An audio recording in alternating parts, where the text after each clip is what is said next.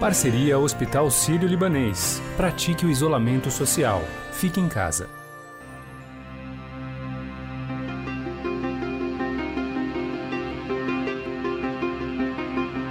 4 milhões de infectados, pico da Covid-19, isolamento salva vidas.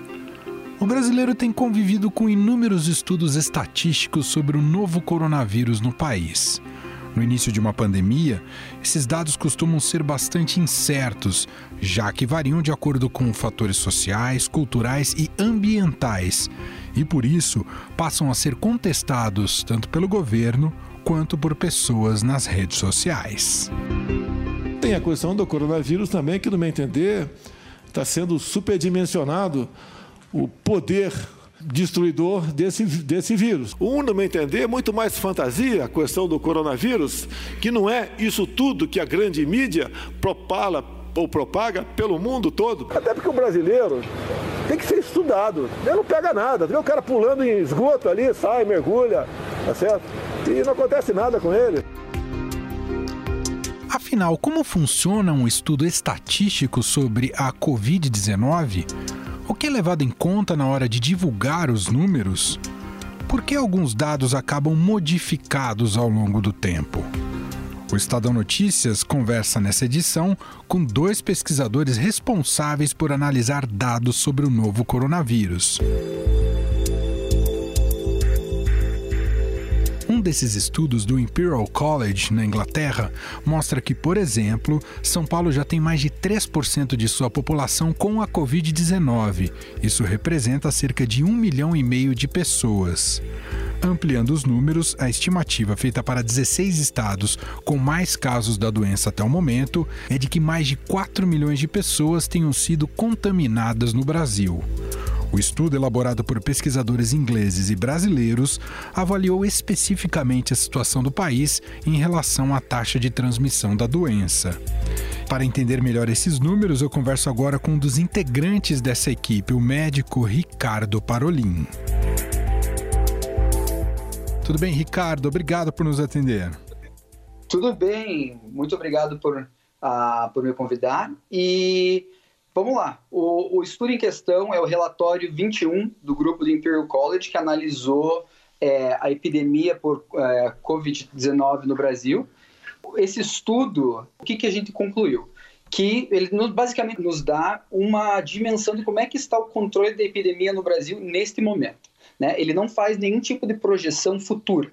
Ele apenas nos, nos diz como que está agora. E esse estudo mostrou que basicamente dividindo por estados, essa análise foi feita estado a estado, nos 16 estados que possuíam o maior número de mortes, que a epidemia ainda está descontrolada no Brasil. Né? Como é que a gente sabe que a epidemia está descontrolada? É, é, é ao calcular um fator chamado número de reprodução, que é o R. A letra R representa esse número. E esse número representa, em média, quantas pessoas são infectadas a partir de uma pessoa infectada. Quando esse número baixar de 1, significa que ao longo do tempo a epidemia tende a decrescer, ela entra em colapso. Se o número estiver igual a 1, significa que ela se mantém é, é, é, ao longo do tempo, e se ele estiver acima de 1, significa que está em crescimento exponencial, que ela continua aumentando. Infelizmente, o que a gente encontrou é que, no momento, nos 16 estados que a gente analisou, todos ainda estão acima de 1, nos dizendo que a epidemia ainda está crescente. Ricardo, e isso é feito com base nos números oficiais do Ministério da Saúde, que também é uma, uma coleta de dados de todas as secretarias estaduais? É isso? É isso que dá a base para o estudo, Ricardo? Sim, mas o que a gente utiliza é o número de mortes reportadas pelas secretarias de saúde. Né? Os números vêm dos números oficiais do Ministério da Saúde e o que é utilizado é o número de mortes por dia. Por que usar as mortes e não os casos confirmados? Porque casos confirmados têm uma subnotificação maciça no Brasil bastante, mas no resto do mundo também. A gente nunca consegue pegar todo mundo, não consegue pegar o pessoal que não manifestou sintoma nenhum. E todos esses têm que ser computados para que, essas, que todos esses fatores sejam calculados adequadamente. O que permite esse modelo matemático calcular como é que está a situação atual é justamente um novo cálculo é, que leva em consideração, começa a partir das mortes, para calcular retroativamente o quanto, digamos assim, quantos infectados tinham que representaram aquele número de mortes que a gente está vendo. E além disso, ele usa dados de mobilidade que o Google nos, nos dá, mostrando quanto que foi reduzida a mobilidade da população é, nesse período, para poder nos dizer como é que estão as coisas agora. E temos um retrato também como isso é estado a estado e realidades muito distintas. Também é muito desigual quem está se dando melhor nesse controle da pandemia e quem está se dando pior no controle da pandemia aqui no Brasil, doutor Ricardo? bastante desigual. É, realmente eu estou com a tabela aqui aberta na, na, minha frente, mas tem algumas coisas a serem vistas. Por exemplo, aqui, alguns estados. Né? O, o estado de São Paulo tem um número de reprodução de 1.47, tá? Tudo isso, todos os números que a gente fala têm que ser interpretados dentro do que a gente chama de intervalo de confiança, tá? Que é o grau de incerteza que a gente tem ao redor do número. Então é algo entre 1.34 e 1.59. Outros estados estão muito mais controlados. O, o meu estado, por exemplo, que é o Paraná, está com esse número de reprodução de 1.16. Santa Catarina também está um pouco mais controlado. Como eu disse, há uma variação nesses números, pode ser tanto um pouco, um pouco pior, um pouco melhor que isso, mas realmente mostra uma diferença no controle dos estados. Fazer estudos como esse, estatísticos, modelos matemáticos, projeções, é de fundamental importância para traçar estratégias no combate a, ao avanço da, da pandemia. Algo que o Brasil tem sido muito falho desde o início da pandemia por aqui. Aí, no caso é, inglês, e isso foi levado muito em conta para as estratégias tomadas, doutor? Aqui, os ingleses sempre tiveram já, é, há muito tempo, eles têm um histórico de coleta de dados muito criteriosa. Grande parte dos, dos, dos grandes estatísticos são, são ingleses e desde a, né, mesmo na saúde, desde a Florence Nightingale, há mais de 150 anos atrás, que a coleta rigorosa, sistemática de dados na área de saúde é, leva a, a, melhores políticas de saúde.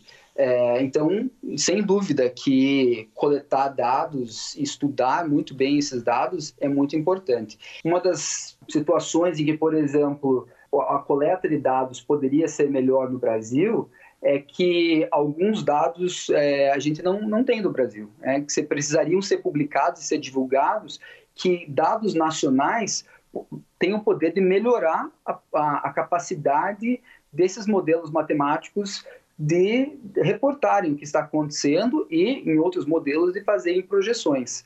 É, por exemplo, algumas, algumas informações, como o tempo médio no Brasil entre os, entre os pacientes infectarem e, e, e, manifestarem sintomas, ou o tempo entre manifestarem sintomas e serem hospitalizados, ou o tempo entre ser hospitalizado e vir a, falecer, o tempo entre é, sair do hospital, todas essas informações, e não só o número, mas também a distribuição, a variação disso daí, são muito importantes.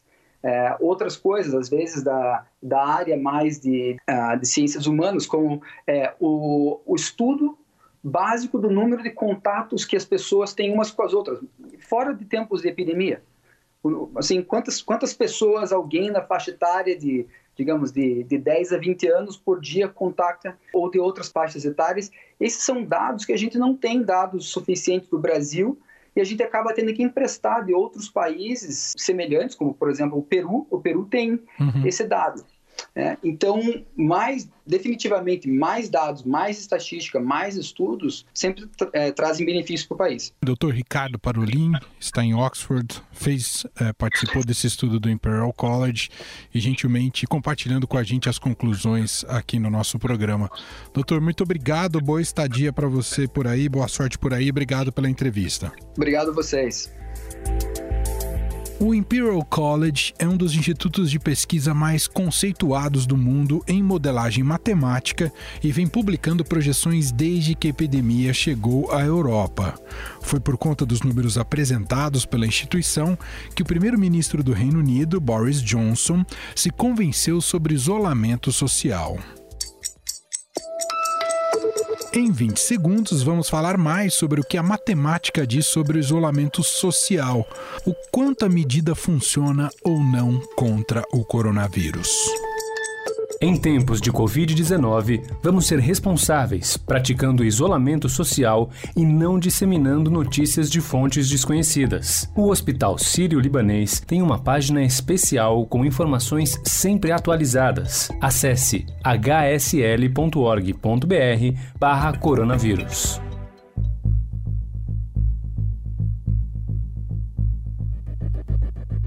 No bloco passado, falamos sobre uma das medidas que os estudiosos dizem ser a mais efetiva contra a Covid-19, o isolamento social. Aqui no Brasil, pesquisadores do Instituto de Matemática, Estatística e Computação Científica da Unicamp desenvolveram uma plataforma que calcula a quantidade de vidas salvas com a medida durante a pandemia do coronavírus. Pelos cálculos, a estimativa é que se o isolamento social for mantido no Brasil, 865 pessoas deixarão de morrer diariamente, vítimas da doença, até o dia 20 de maio. Os dados estão na plataforma Vidas Salvas pelo Isolamento Social e é com Paulo Silva, pesquisador da Unicamp e um dos organizadores do estudo, que vamos conversar agora. Professor, tudo bem? Muito obrigado por nos atender. Tudo bem, um prazer conversar com você e conversar com os ouvintes do podcast. Antes eu queria te fazer uma pergunta mais de fundo. A gente está observando isso não só no Brasil, mas no planeta como um todo, a importância da estatística e da matemática na tomada de decisões estratégicas em relação ao combate a, de uma pandemia. Isso ficou ainda mais valorizado nesse momento, professor? De fato, a matemática e a estatística são ferramentas fundamentais para a gente conseguir é, analisar os dados, particularmente esses dados com tanta incerteza que a gente tem é, tido acesso atualmente, e, e, fazer projeções, né? Então, usando os modelos epidemiológicos, do que vai acontecer, pelo menos no curto prazo, e, e ajudar a gente a tomar a decisão. Né? A tomada de decisão baseada em dados, em fatos, é muito mais efetiva do que uma tomada de decisão baseada em instintos e achismos. Agora, professor, gostaria que o senhor nos explicasse um pouco mais sobre a plataforma Vidas Salvas pelo Isolamento Social. Como é que uh, são trabalhados os números para chegar ao que é apresentado nessa plataforma, professor? Então, a ideia é a gente fazer uma estimativa usando os modelos epidemiológicos clássicos que explicam como que esse tipo de doença se comporta, né? Então, é, Existem outras doenças que são semelhantes ao Covid-19, né? doenças que se espalham pelo ar, por contato social, é, e já existem modelos que explicam o, a, a, a, disseminação dessa doença em um grupo social. E a gente usa esses modelos para ver o que está acontecendo. Né? Esses modelos é, a gente parte dos dados oficiais que falam como que as pessoas estão ficando doentes, né? Quando que está crescendo a quantidade de pessoas infectadas ao longo do tempo e usando esses dados oficiais a gente é capaz de estimar é, o quanto que o vírus está precisando se disseminar para explicar esse crescimento que a gente tem visto, né? Do, do número de doentes, né? E essa taxa de replicação do vírus, de disseminação do vírus, é talvez o parâmetro mais importante aí, porque é ela que vai dizer quantas pessoas vão ficar infectadas no pior momento, quão rápido que a doença vai é, se propagar. Então, a gente estima esse, esse valor de disseminação em dois momentos. No momento anterior ao início do, do processo de isolamento social, quando basicamente o vírus se comportava como ele deve se comportar naturalmente, né, quando ele foi solto na natureza. E a gente também faz a estimativa ao longo do tempo para observar se essa, essa taxa de transmissão do vírus está caindo ou não, né? E o que a gente tem observado desde o processo de isolamento social, algum tempo depois, porque precisa, né, a, doença tem o seu ciclo natural que precisa ser vencido, um pouco tempo depois há uma queda clara na taxa de transmissão do vírus que, é, por causa da, da coincidência com o tempo, é mais naturalmente associada ao processo de isolamento social. Né? Professor, uh, se fala muito que no Brasil há muitos casos subnotificados. Isso de alguma maneira entra nos cálculos ou não, professor?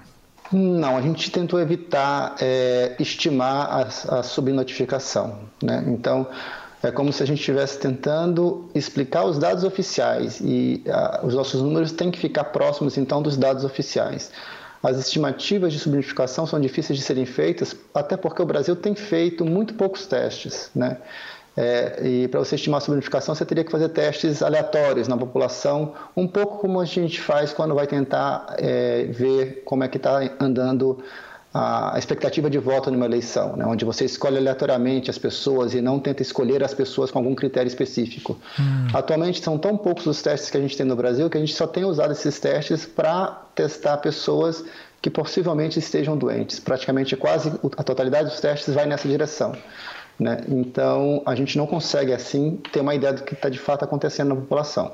Bom, olhando então para esses números, uh, claro que o cenário brasileiro é bastante complexo e desigual, enfim, pelo tamanho do país.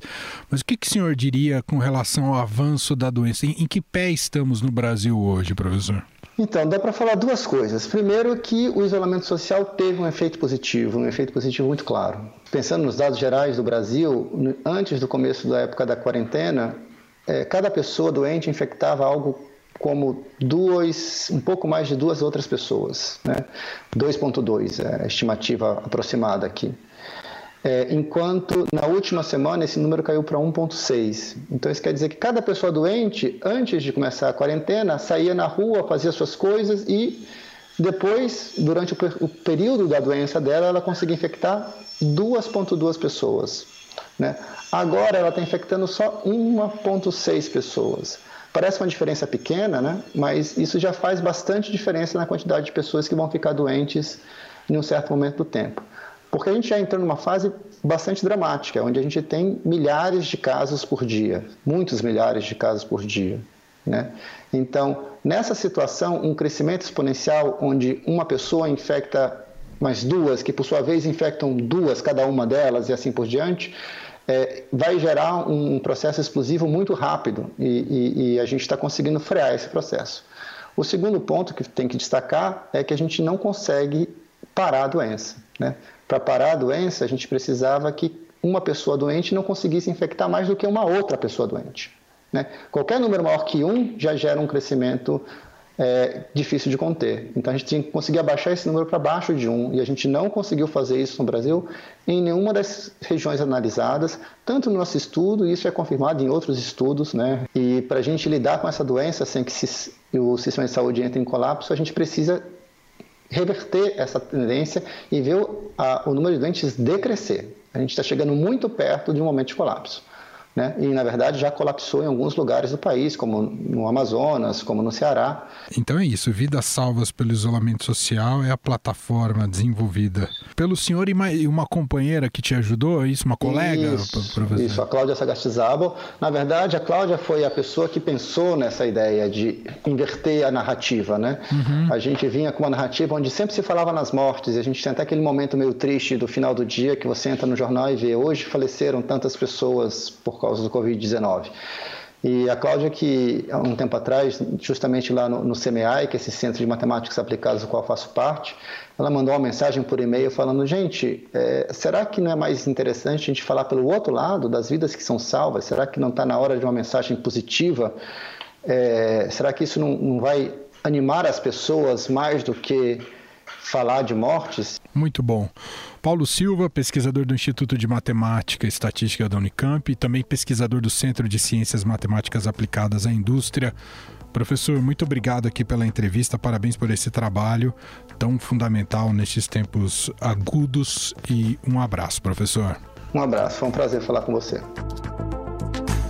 A maneira mais prática de você chegar à plataforma e poder consultá-la é colocar na busca, por exemplo, no Google, Vidas Salvas pelo Isolamento Social.